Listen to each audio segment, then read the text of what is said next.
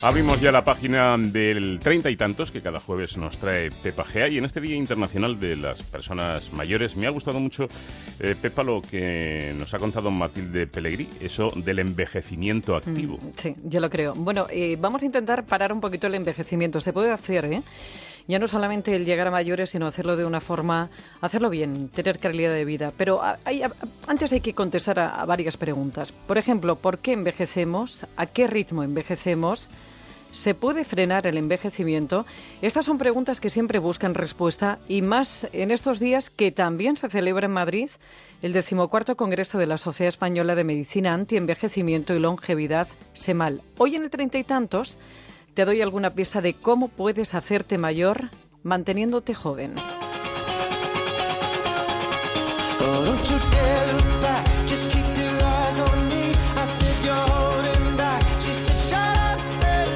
Es como te puedes imaginar el paso de los años lo que nos hace envejecer de forma objetiva y subjetiva. Y es que tenemos dos edades. La cronológica, que es la que consta en nuestra partida de nacimiento, y la biológica, que es la que nos dice ¿A qué edad corresponde el envejecimiento de nuestras células y cuál es nuestra esperanza de vida real? La primera es imposible cambiarla, aunque las hay que falsifican su DNI. La segunda, en cambio, en gran parte depende de ti, de tu estilo de vida y de tu empeño por cuidarte para llegar a mayor en las mejores condiciones posibles. Hay eh, dos cosas que pueden influir en el envejecimiento. Una, la genética, que únicamente influye aproximadamente en un 25% de nuestro envejecimiento, y otra, el estilo de vida. Si quitásemos un 10% que vendría condicionado por el estilo de vida externo, pues el vivir en una ciudad, el vivir en una zona contaminada, nos queda un 65% que quedaría condicionado por el estilo de vida. Y este estilo de vida pues va a depender de la alimentación, va a depender de, de, que fumemos o no fumemos, de que bebamos en exceso o no bebamos, de que practiquemos ejercicio moderado, eso sí, de forma regular. Es la voz de José Serres, presidente de la Sociedad Española de Medicina Antienvejecimiento y Longevidad, que de esto de envejecer sabe un rato largo. Lo normal es envejecer un año biológico por año cronológico, eso sin hacer grandes gestos por cuidarnos. Si nos machacamos y nos echamos a perder, cada año de más supone tres más viejo a nuestro organismo. Y si nos ponemos a la faena, podemos conseguir parar el envejecimiento, como han demostrado varios estudios, e incluso con una buena terapia antienvejecimiento se puede revertir hasta 14 años la degeneración celular. Pero como decía el doctor, el 65% de lo que podamos hacer en los países desarrollados para mantenernos jóvenes depende de nosotros.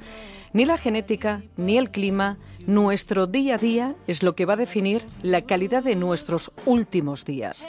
Porque ya no queremos envejecer como antes. Pero eh, a partir de cierta edad nos seguimos encontrando tan bien que realmente cuando te dicen que alguien es mayor no asocias a la persona de cincuenta y tantos, de sesenta años, de sesenta y cinco, sino que asocias a alguien mayor a partir de los ochenta y tantos.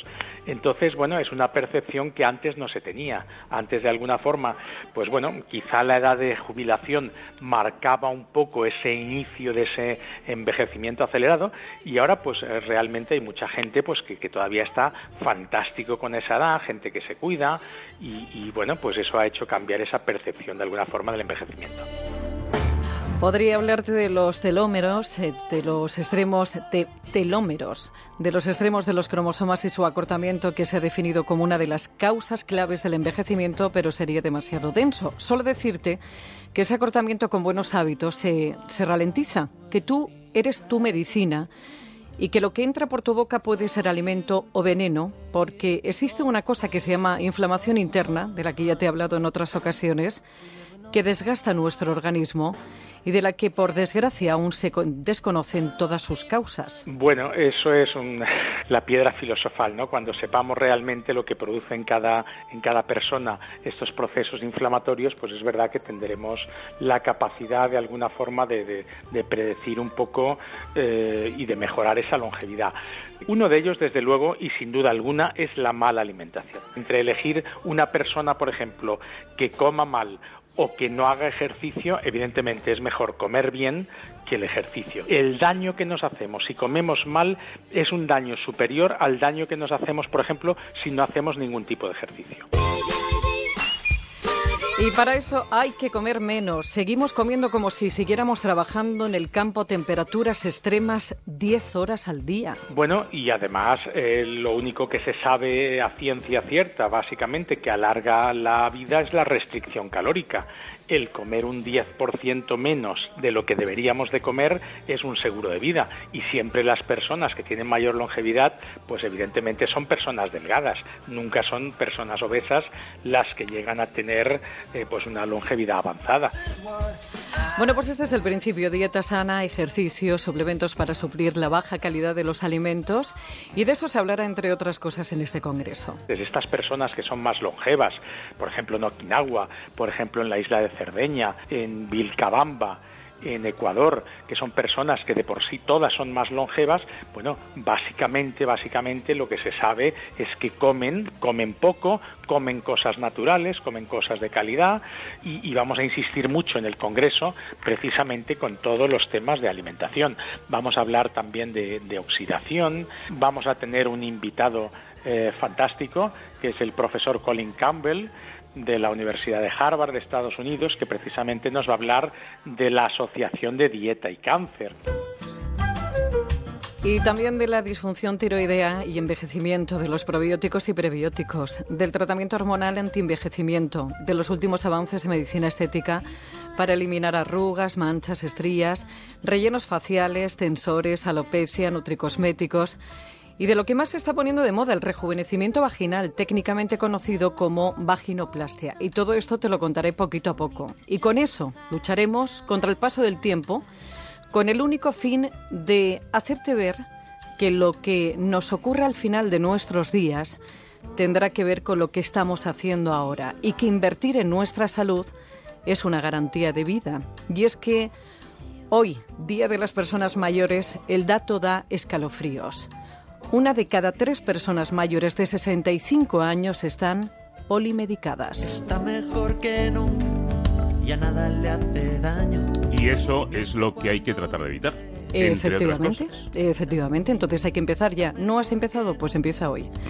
Hay que cuidarse, hay que alimentarse bien y hay que hacer ejercicio. Y luego eso descuida que se notará por fuera.